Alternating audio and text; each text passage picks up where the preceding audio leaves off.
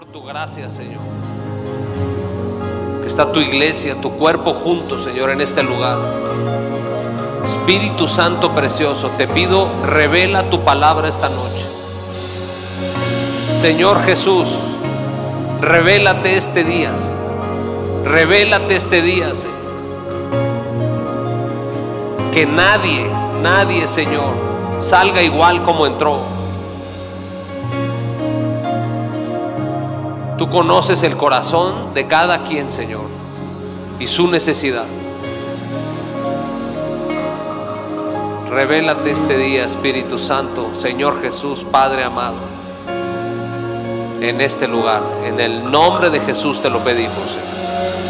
Amén.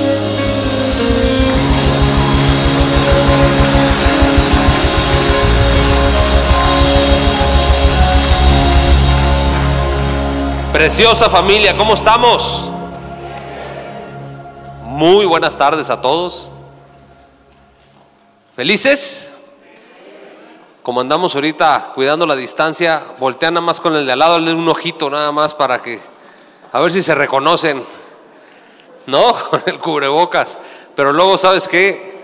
Nos sentamos y ni vemos quién está al lado, ¿no? Ya estamos como muy mecanizados, así que Bienvenidos todos aquí a su casa, Centro de Vida Lomas. Bienvenidos de parte de nuestra pastora Lourdes Acero, de todo el liderazgo de Centro de Vida Lomas. Mi nombre es Omar Sabaj y tengo el honor hoy, y le doy gracias por eso, a mi padre y a mi pastora, por tener la oportunidad de compartir la palabra hoy. Así que agárrate. Vamos por todas las canicas este día. ¿Eh? ¿Estás listo? ¿Sabes que Dios revela? Al que busca. Ahorita vamos a platicar de eso. La pregunta aquí, ¿estás buscando o nada más vinimos hoy acá a CBL a pasar el domingo? ¿Alguien está buscando algo? ¿Alguien tiene hambre? hambre ¿Sabes cómo se ve el hambre de Dios? Se ve el hambre de Dios porque tu alma, la forma en que tu alma le da sed, la palabra, es cuando tu alma está agrietada, ¿sabes? Como la tierra, cuando está seca y necesitas urgentemente agua. ¿Te ha pasado? Ahí es cuando el alma está sedienta, ¿sabes? Llegan temores que ya no traías, empiezas a, ¿sabes? A sentirte que como, en, el mar te pasa que estás en la orillita según tú y volteas para el lado y de repente ya te moviste como 100 metros. ¿Sabes que esa, esa separación, cuando nos empezamos de repente a alejar un poco de la presencia de Dios, empieza el alma a sentir una sed tremenda. Y ahí es donde viene la gran revelación, donde la palabra pasa a ser literatura hacer una verdad absoluta en tu vida. Sabes que cuando algo te es revelado es una verdad absoluta, nadie te mueve de ahí. Es como tu nombre, yo me llamo Omar. Si alguien llegara a quererme convencer que yo no me llamo Omar, no hay manera de que me mueva de ahí. Es una verdad absoluta en mi vida. Cuando Cristo te revela algo, el Espíritu Santo te revela algo, a partir de ese momento es una verdad total en tu vida. Y por eso le decimos se hace carne en ti, ¿no? Y fíjate que hay, digo, toda la palabra podría ser revelada, ¿no? Estamos hablando de 66 libros, N cantidad de capítulos, versículos, pero hay una que si tuviéramos que escoger una gran revelación en la palabra de Dios, hay una gran revelación, una que afecta tu pasado, tu presente, tu futuro en esta tierra y tu destino eterno. Es la gran revelación de tu vida. Y vamos a ir justo a ese momento ahorita, donde en la palabra de Dios Jesucristo le muestra a sus apóstoles la necesidad que tenían ellos. Ellos siendo apóstoles, ¿eh? ellos ya habían visto este, a que a Jesús caminara en el mar. Ellos, para ese entonces ellos ya habían visto la alimentación de miles de personas, ciegos, sordos, todo mundo. Pero ahí todavía les faltaba una gran revelación en su vida y esa es la que el Espíritu Santo sé que nos las va a dar hoy porque si el Espíritu Santo puso en nuestro corazón poner esto aquí hoy, es porque hoy es el día de esta gran revelación para muchos de nosotros. Amén. Fíjate. La palabra revelación significa, viene del griego apocalipto. O sea que en aquellos entonces, cuando cubrían algo, con una, imagínate como eh, los que trabajan en la industria de los autos, ¿no? Que está el carro nuevo y le quitan la manta, ¿no? Quitar una manta, una cubierta, eso significa apocalipto. ¿Sale? Entonces, ah, imagínate, a algo lo iban a, inaugurar, le quitaban la manta y eso, ese verbo se llamaba apocalipto. Eso es una revelación. Por eso el libro de Apocalipsis en inglés se llama revelaciones, en español podría llamarse revelaciones también, más que Apocalipsis, porque es como un, eh, eh, un nombre realmente etimológicamente griego, ¿no? Pero en, español realmente lo que significa ese libro, por ejemplo, es las revelaciones, es el libro de la revelación de Jesús como el triunfador. Entonces, hoy vamos a recibir ese apocalipto, o sea, algo se va a quitar de nuestros ojos espirituales. Y va a haber un apocalipto, va a haber una revelación. Fíjate, hace más de dos mil años cuando nuestro Señor Jesús caminaba en esta tierra, él venía, venían ellos de, hacer, eh, sabes, milagros y predicar un chorro de partes. Se fue a orar y después de orar se acercó a sus discípulos. Estoy hablando más o menos para darles contexto de los tres años de ministerio que tuvo Jesús. Ustedes saben que de los 30 a los 33 Jesús fue su ministerio activo, digamos. Aquí estamos hablando en la último tercio. O sea, ya era la...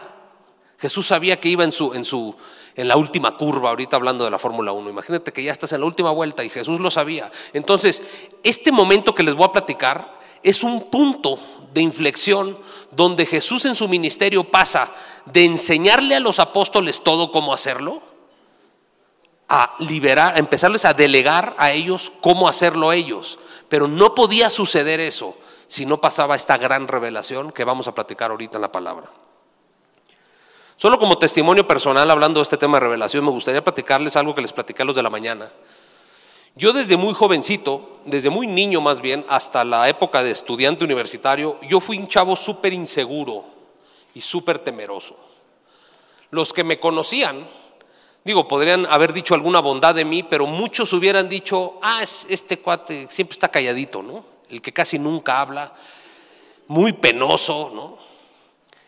Y eso era por una cantidad de cosas que había en mi vida, ¿no? Y, el Espíritu Santo un día que abrí la Biblia, y ni siquiera es que leía la Biblia todos los días, estaba yo en la carrera, pero había tanta sed en mi alma de salir de todos estos asuntos, porque son una esclavitud del alma cuando vives así.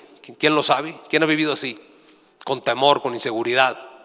Te da miedo dar un paso para adelante, pero también para atrás, pero también para un lado. ¿Qué van a decir todos? Estás atado al qué dirán los demás, ¿no? Y una vez abro la palabra y ahí el Señor leyendo me puso un verso que decía, jamás volverás a ser avergonzado. Literalmente dice, jamás serás avergonzado. Así decía. Y a mí me quebró. A mí nunca me había pasado que algo de la Biblia, que yo lo veía como un libro increíble, pero no era más que eso, me quebró. Yo sentí como que Dios se paró al lado de mí y me dijo, hijo, te prometo que te prometo que nunca más voy a permitir yo que tú seas avergonzado. ¿Tú sabes lo que es decirle eso a un inseguro? ¿Sabes? Le cambias la vida, simple y sencillamente te lo digo. Yo no volví a ser el mismo desde ese minuto. No volví a ser el mismo y la gente que me conoce lo sabe muy bien. Yo después con el tiempo entendí justo aquí en casa y con lo que mis padres me enseñaron y aquí en casa con mis padres espirituales, que eso significaba una revelación. Que algo en la palabra, que aunque estaba ahí en letra escrita, yo tenía un velo me fue quitado el velo y esa palabra fue dirigida directamente a Omar Zabag ese día, esa hora, ese minuto. Dios ya había decidido, voy a transformar a mi hijo ese día y le voy a revelar algo, le voy a hacer un apocalipto en sus ojos y nunca volverá a ser el mismo. De ahí te digo que un verso de la palabra de Dios te puede cambiar la vida. Tú y yo tendríamos que venir aquí cada domingo y en nuestro leer, meditar la palabra diario buscando esa revelación, más que leyendo la Biblia nada más. ¿Estás de acuerdo? ¿Sabes? Satanás se sabe la Biblia de memoria. ¿Y le sirvió de algo? ¿Se arrepintió alguna vez? ¿Lo transformó? Absolutamente. Es la palabra de Dios. Mi pastor siempre me enseñó que la verdad tenía que ser revelada, no enseñada. El Espíritu Santo te la revela. Entonces vamos a ese momento, ¿te parece? Vamos a ese momento en la historia ese momento que dividió el ministerio de Jesús en dos, y eso acontece, te digo, en el tercer año ya por cerrar, cuando el Señor empieza a coachar ya a sus discípulos para decirles, ustedes van a arrancar la primera iglesia de la tierra, van a ser los primeros, la iglesia primitiva como la conocemos hoy, entonces tengo que dejarlos enteros. El Señor venía de orar, regresa con sus discípulos, estaban en un lugar que se llamaba Cesarea de Filipo, un lugar mega idólatra, ¿no? Porque ahí estaban los romanos superpuestos y, estaba el Señor ya predicándole ya no solo a judíos, ya se había salido a lugares donde había mucha gente que no era judía. Y de repente el Señor les hace una pregunta impresionante. Acompáñame a Mateo 16, vamos a leer ahorita del 13 al 19, pero nos vamos a ir despacito, ¿te parece? Vamos a meditar la palabra ahorita en vez de leerla. Mateo 16, vamos a ir del 13 al 19 y me voy a ir despacito. Le doy poquito de tiempo para que lleguen. Muy bien. Dice, al llegar a la región de Cesarea de Filipo, Jesús le preguntó a sus discípulos diciendo, ¿quién dicen los hombres que es el Hijo del Hombre? Algunas otras traducciones dicen, ¿qué dice la gente en general? ¿O qué dice la multitud de gente? ¿Qué dice quién soy yo? Ahora yo te pregunto, ¿Dios es omnisciente? O sea, ¿lo sabe todo o no lo sabe todo? Entonces, si Jesús lo sabe todo, ¿por qué hace preguntas? ¿Te has puesto a pensar? ¿Sabes que Jesús hace más de 300 preguntas en los evangelios? Y yo siempre me diría, Señor, ¿por qué preguntas si ya sabes? Gracias a Dios que yo no estuve ahí, porque para lo preguntón que soy, ya le hubiera dicho, Señor, ya sabes tú, Señor, ¿para qué me preguntas? Pero, ¿quién es papá aquí? Levante la mano. ¿A poco los papás no preguntamos lo que ya sabemos a los hijos? ¿Por qué les hacemos la pregunta si ya sabemos? Es uno de los métodos de enseñanza más importantes que hay, porque haces que esa persona lo saque desde adentro lo que trae y lo diga, aunque tú ya lo sabes, pero tú quieres que te lo digas, ¿sí o no? ¿Sabes? Es como cuando confesamos nuestros pecados. ¿No? Cada vez que nos equivocamos vamos al trono de gracia y decirle, Señor, perdón, me equivoqué. ¿Tú crees que el Señor no sabe? Pero ¿qué quiere el Señor? Que se lo digas, que tengas la confianza que un hijo tiene. Es que ahí te das cuenta cuando alguien sabe que es su papá y va y le dice las cosas. El, padre siente increíble cuando tú te acercas y le dices las cosas, aunque él ya las sepa. Entonces él les dice, a ver hijos, ¿quién dice todo el mundo que soy yo? Aunque él ya sabía, ¿no? ¿Y qué le contestan los discípulos? Le dicen, bueno Señor, unos dices que tú eres Juan el Bautista. ¿Por qué la gente diría que era Juan el Bautista? Pues bueno, porque Juan el Bautista fue el que anunció la llegada de Jesús. ¿Estás de acuerdo? ¿Te acuerdas que él predicaba en el desierto? Arrepiéntanse, el reino de los cielos, el gobierno de los, cielos ha llegado, y era Jesús al que se estaba refiriendo. ¿no? Entonces muchos dicen que tú Jesús eres el anunciador, pero no el Mesías. No es lo que estamos esperando, eres el anunciador, eso dicen muchos. ¿Ok? Otro Señor dicen que tú eres Elías, porque Elías era un profeta muy famoso por hacer muchos milagros impresionantes. Entonces, como tú haces milagros impresionantes, pues la gente dice que eres el gran profeta Elías, porque la palabra de Dios se profetiza que el profeta Elías iba a regresar en los tiempos finales. Entonces, mucha gente decía, bueno, seguramente es Elías, pero no el Mesías. Y otro por ahí dijo, ¿sabes qué? Jeremías o alguno de los profetas. Entonces, para acabar pronto, todo el mundo que decía fuera que era todo menos el Mesías. Yo te pregunto, si hacemos una encuesta por internet, que ahorita ya es más fácil, ¿no crees que pase lo mismo? Que le preguntemos a la gente, ¿tú quién dices que es Jesús? Bueno, va a haber de todo. La otra vez un político en nuestro país decía que él admiraba a Jesús porque era un luchador social. Dices, tú mira nomás, murió por ti ni nacías tú todavía y lo llamas luchador social. Mi hermano, si Cristo no quisiera, no respiras hoy, me explico. Él es la vida, ¿estás de acuerdo? ¿Cuántas cosas decíamos nosotros que eran algo y realmente es alguien?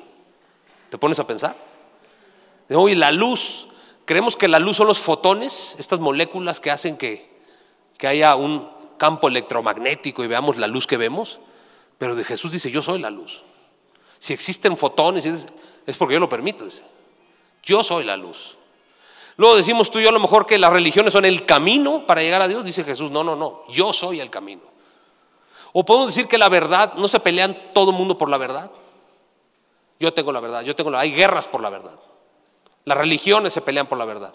Y Jesús es la única persona que ha dicho, no, yo soy la verdad. La verdad no es algo, es alguien. También Jesús dijo que Él era el amor, ¿sabes?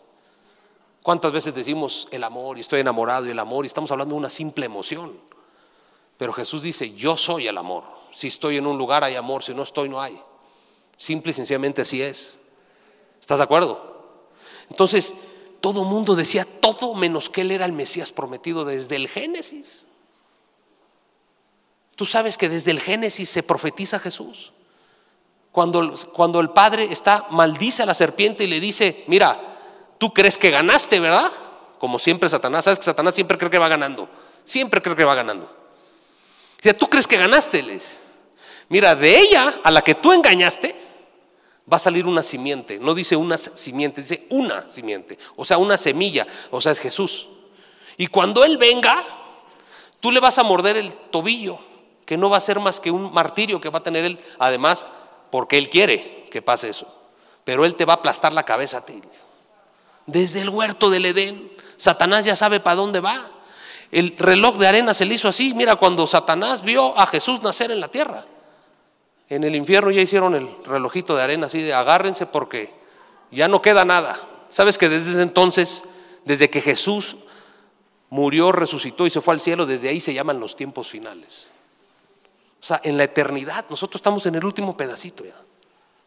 Entonces, le dicen todo menos el Mesías. Y ahora viene la gran pregunta que no solamente nuestro Señor le hizo a los apóstoles, sino te la hace a ti hoy. Y la respuesta a esa pregunta determinará, como te digo, la sanidad de tu pasado, la transformación de tu presente, tu destino eterno. Y la gran pregunta fue, ok, mis queridos discípulos, yo ya sé que dicen de afuera de mí, pero a mí lo que realmente me importa es, ¿tú quién dices que soy yo? ¿Tú quién dices que soy yo? ¿Tú que ya me viste hacer milagros? caminar en el agua, sanar enfermos. Pedro, sané a tu suegra por si se te olvidó, ¿no? ¿No? Tú que ya me viste hacer todo, ¿tú quién dices que soy? Y como siempre, ¿quién era el hablantín de los apóstoles? Pedro. Para bien o para mal, Pedro siempre saltaba, ¿no? Por eso fue el más aplaudido y el más regañado. Porque Pedro siempre saltaba. Pero eso también habla, para mi punto de vista, en lo muy personal, de la gran confianza que le tenía Jesús. Él le tenía confianza a Cristo y le dice la gran revelación que recibió él en ese momento. ¿Qué le contestó familia? Tú eres el Cristo, el Hijo del Dios viviente. ¿Sabes que en esas épocas solo los demonios decían eso? Es el primer apóstol, el primer integrante de la familia de Jesús que tiene esa revelación.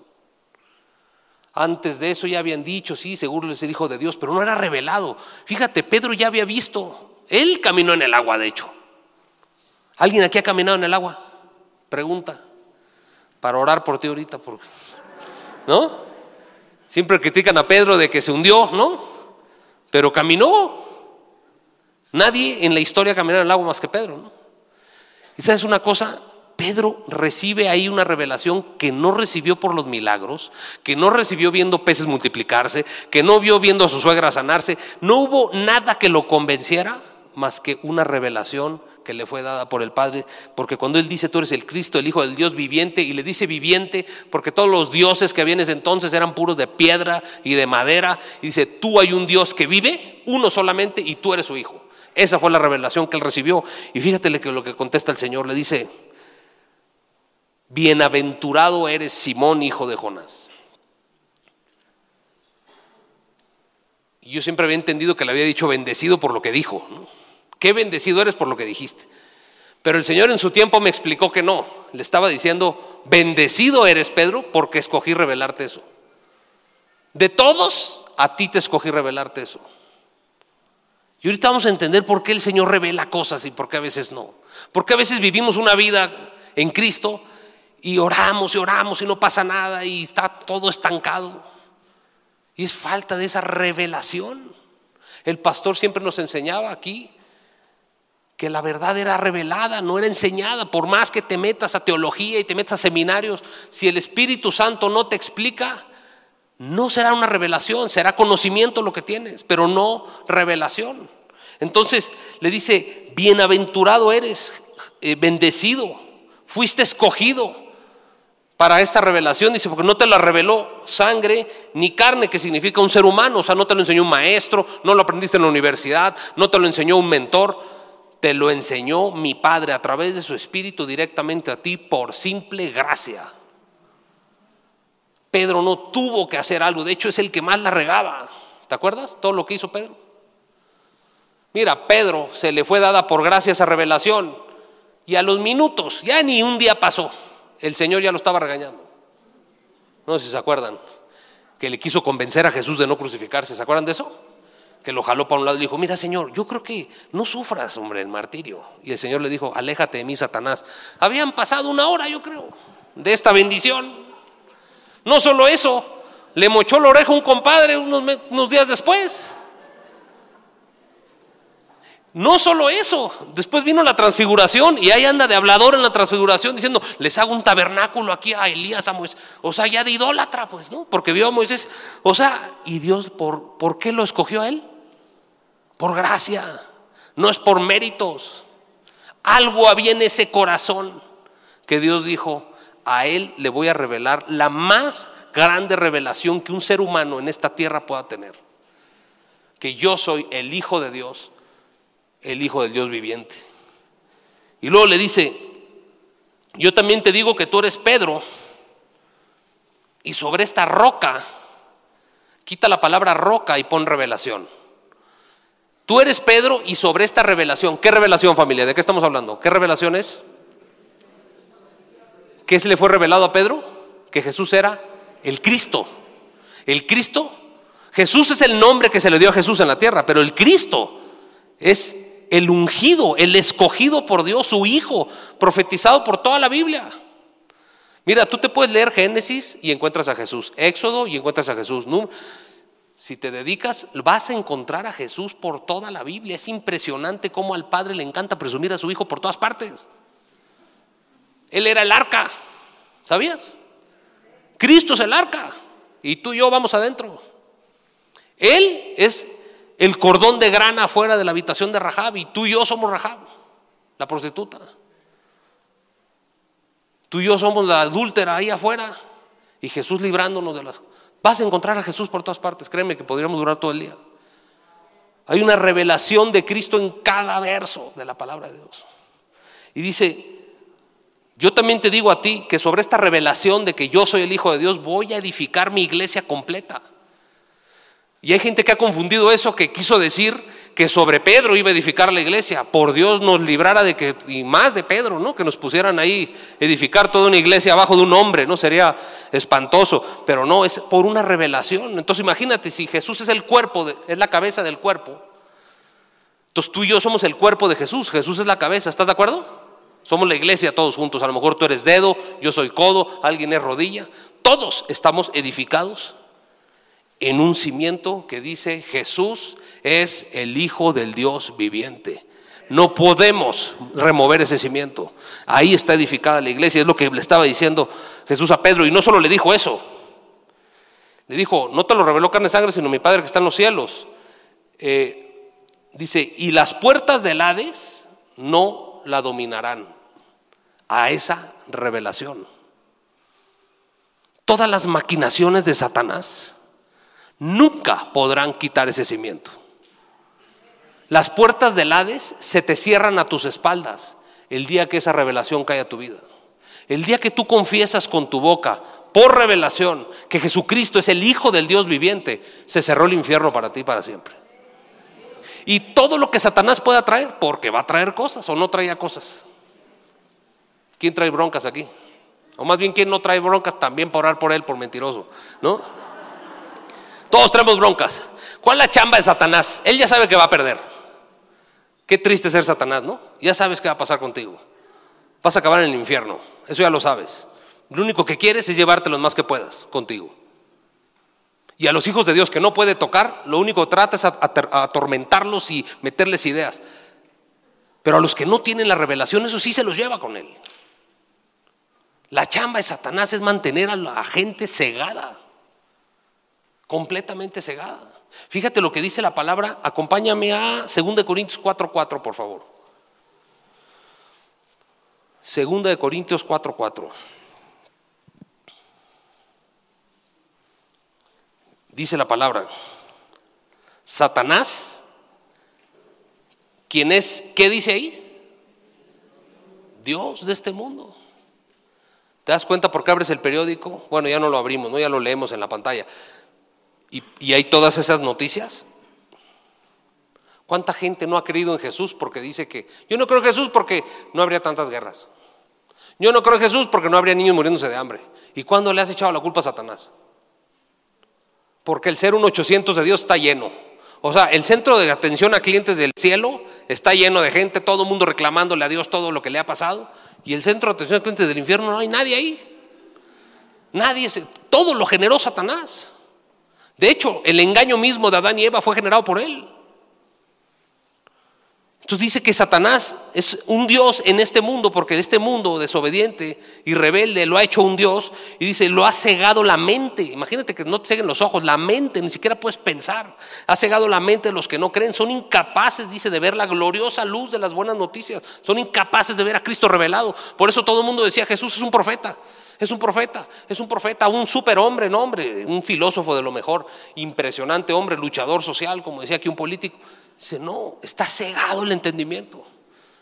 Pero viene el Espíritu Santo, ve tu corazón, dice, Él está listo, ella está lista. Y sabes qué, Apocalipto, quiten el manto y de repente ves lo que no veías y dices, de verdad, Él es el Hijo de Dios.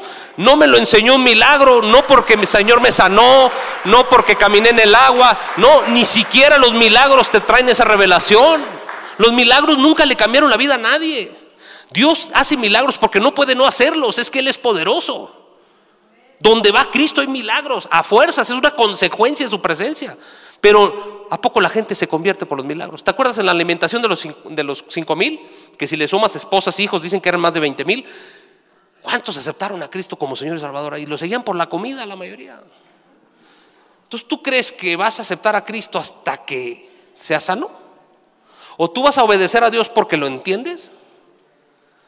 Tú y yo seguimos a Cristo cuando es revelado en nosotros, porque es nuestro Señor y Salvador, aunque yo no entienda nada.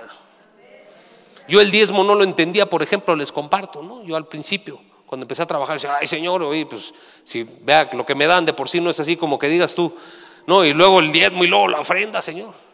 Y yo me imagino al Señor, ¿han visto esta expresión que se hace? A todos los ángeles en el cielo me imagino así de. No sabe lo que está diciendo este hombre. Yo me imagino al Señor diciendo a los ángeles, tranquilo, lo único que le falta es una revelación. No está tontito mi hijo. Lo único que le falta es una revelación y se la voy a dar y sabes que me la dio. Y me la dio. Entonces, yo quiero, para ir cerrando ya, qué tremenda revelación la de que Jesús es el Hijo de Dios, ¿verdad? Yo quiero compartir contigo cinco cosas que he aprendido, que el Espíritu Santo me ha enseñado, eh, yo lo decía en la primera clase y lo vuelvo a decir con mucho orgullo eh, humilde, digamos, de que en esta casa siempre el Señor ha dado mucha revelación. Si algo ha distinguido a Centro Vía Lomas es la revelación que el Espíritu Santo ha dado, porque ha visto el corazón de nuestros pastores, de los líderes, y hay mucha revelación.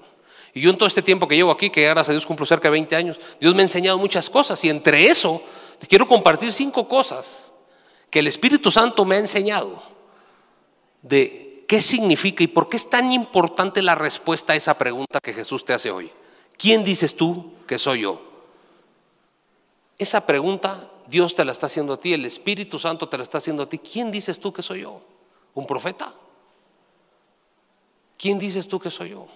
Mi primer aprendizaje que te puedo decir es que el Señor me enseñó que la primera revelación de Él que me iba a dar era como mi redentor y mi salvador.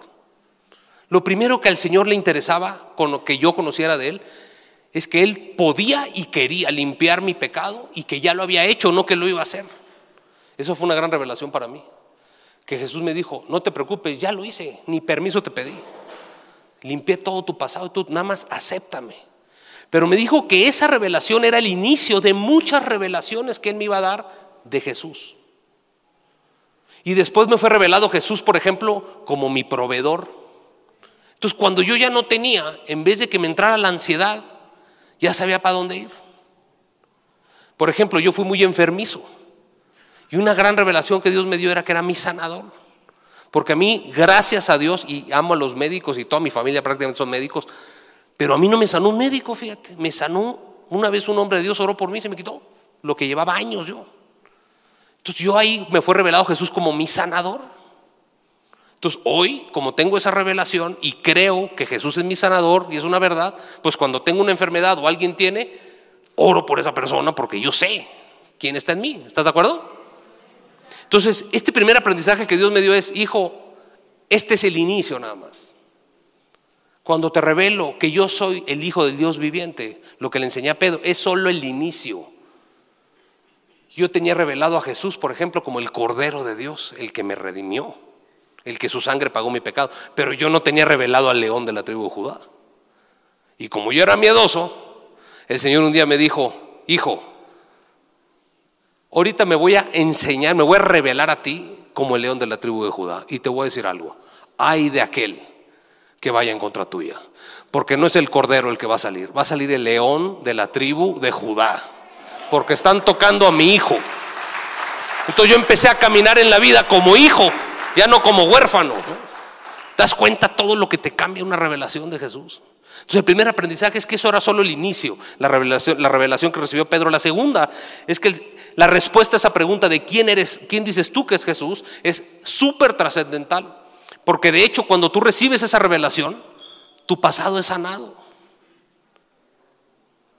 Porque entonces entiendes todo el plan de redención, entiendes que todos, todos estábamos mal, todos, nadie es bueno. ¿Cuántas veces has escuchado que dice alguien, pues yo soy bueno, yo no he matado a nadie? ¿No será la frase más famosa en el mundo cuando le presentas a Cristo a alguien? ¿Y yo qué culpa tengo yo si fue Adán? ¿No? ¿Estás de acuerdo? ¿Te ha tocado escuchar eso o no? Y hasta que el Señor me dijo, pues mira, tú eres Adán, si tú estuvieras ahí hubieras hecho exactamente lo mismo. No te creas más, ¿no? Entonces, el Señor me dijo, tu pasado es sanado cuando esa revelación llega a tu vida. Tu presente es transformado, por como te decía, pasas de un huérfano a un hijo. Tu futuro es posicionado diferente, porque no solo ganas el cielo y la eternidad con esa declaración, con esa revelación, sino que además puedes servir a Dios. El que le sirve a Dios es porque le fue revelado quién es Jesús. Yo me pasé toda la vida calentando una silla en esta misma iglesia. Hasta que el Señor me dijo, yo soy el Hijo de Dios viviente, hasta que fue revelándose a mí y dije, yo, Señor, perdóname por no servirte. No he sido útil para ti en todo este tiempo. El tercer aprendizaje que el Señor me enseñó en este sentido de esta respuesta a esta gran pregunta, ¿quién dices tú que soy yo? Es que el tamaño de mi revelación, el tamaño de mi fe no va a ser mayor al tamaño de mi revelación. A veces le pedimos al Señor que nos dé más fe, pero realmente lo que el Señor nos dice es, déjame darte más revelación para que tu fe crezca. No va a ser más grande, no va a ser más grande tu fe que la revelación que tengas. Ahora, ¿cómo recibo revelación? Todo es un tema en tu corazón. Y estas son tres condiciones que tiene que tener tu corazón para recibir una revelación del Espíritu Santo. Y todas están en la palabra, no están en el Evangelio de San Omar. ¿no? Todo esto viene en la palabra de Dios. La primera condición es querer. O sea, si no quieres, pues ni siquiera empieza el proceso. Querer, tener hambre. Eso viene en Mateo 5, 6. Dice que Dios bendice a los que tienen hambre y de justicia, serán saciados. La segunda condición de tu corazón para recibir una revelación, la gran revelación de quién es Jesús, es buscarlo. O sea que el Señor quiere que pases de querer a hacer algo al respecto. Lo natural, lo que te toca a ti y a mí, nos toca ir a buscar al Señor. Por eso dice la palabra en Mateo 7, 8, pues todo, lo que, todo el que pide recibe. Lo puedes cambiar al revés, no vas a recibir si no pides. Todo el que busca encuentra, entonces no vas a encontrar si no buscas. Entonces, primero es un corazón con hambre y un corazón que busca la revelación del Espíritu Santo. Y lo tercero, obediente. Y es es donde me fallaba a mí, porque yo tenía sed, yo buscaba al Señor, pero no lo obedecía. Entonces la revelación se detiene. Y vivía atorado ahí en una religión por tanto tiempo. Entonces hasta ahorita hemos visto cuatro cosas, cuatro aprendizajes que el Espíritu Santo nos ha dado. Es, es el inicio, cuando te he revelado Cristo como el Hijo de Dios, el inicio de muchas cosas que Jesús se va a revelar a tu vida. Dos, que trascienden tu pasado, tu presente, tu futuro y eterno. Tres, que tu revelación está proporcionalmente linkeada a tu fe, que tu condición de tu corazón tiene que existir el querer, el buscar, el obedecer y por último, con esto termino, hay una forma de darnos cuenta en qué áreas de nuestra vida necesitamos una revelación de quién es Jesús. ¿Y sabes cuáles son esos síntomas? El temor. Donde hay temor, falta revelación de Jesús. Entonces, si tú tienes temor en tus finanzas, ahí te falta una revelación de que Jesús es tu proveedor. Ya, te fue revelado que Él es tu redentor que Él es tu Salvador, pero quizá te falta Jesús como tu proveedor. O quizá tus temores están en tu enfermedad, en tu cuerpo, en morirte, en enfermarte, o ya estás enfermo. Y ahí está el temor estacionado. ¿Sabes? La palabra dice que donde está el amor no está el temor. Y el amor es una persona, como decíamos ahorita, no es un, un sentimiento, es una persona. Donde Jesús es revelado como tu sanador, el temor a la muerte se va. El temor es una señal de en qué área de tu vida te falta una revelación de Jesús. Lo platicábamos en la mañana. Satanás ni se da cuenta porque no tiene sabiduría, es necio. Él te trae temor sin darse cuenta que te está enseñando las áreas donde te falta una revelación de Jesús. ¿Estás de acuerdo? Así que hoy vamos a pedirle al Espíritu Santo nos revele quién es nuestro Señor Jesús. No solamente el, quizá hasta hoy te ha sido revelado que fue tu redentor, pero hay mucho más. Y quiero pasarte un video para cerrar, para que veas todo lo que es indescriptible de poder hablar de Jesús, pero es un video que lo ejemplifica muy bien. Víctor, ¿me ayudas, please? La Biblia dice, mi rey es el rey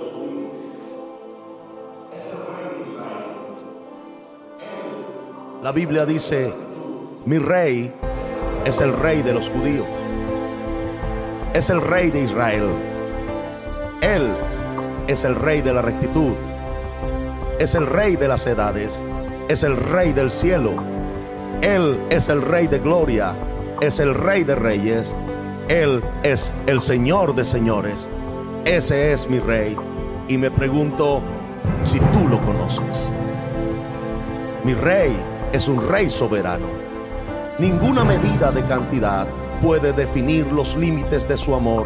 Él es perdurablemente fuerte, Él es completamente sincero, Él es eternamente firme, Él es inmortalmente bondadoso, Él es imperialmente poderoso, Él es imparcialmente misericordioso. ¿Tú lo conoces? Él es el más grande fenómeno que jamás ha cruzado el horizonte de este mundo. Él es el Hijo de Dios. Él es el Salvador de los pecadores. Él es la pieza esencial de la civilización. Él es incomparable. Él no tiene precedentes. Él es la idea más exquisita de la literatura. Él es la personalidad más alta en la filosofía. Él es la doctrina fundamental de la verdadera teología. Es el único calificado para ser el Salvador. Me pregunto, ¿tú lo conoces? Él da fuerzas al débil, Él se solidariza y Él salva, Él fortalece y sostiene, Él guarda y Él guía, Él sana al enfermo, Él limpia a los leprosos, Él perdona a los pecadores, Él libera a los deudores, Él liberta al cautivo, Él defiende a los débiles, Él bendice al joven y Él sirve al infortunado, Él recompensa a los ancianos, Él recompensa al diligente, Él embellece a los mansos. Me pregunto, ¿tú lo conoces? Él es la llave del conocimiento, Él es la fuente de la sabiduría, Él es la puerta para la liberación, es el camino de la paz, es la vía a la rectitud, Él es la autopista a la santidad, Él es la entrada de la gloria.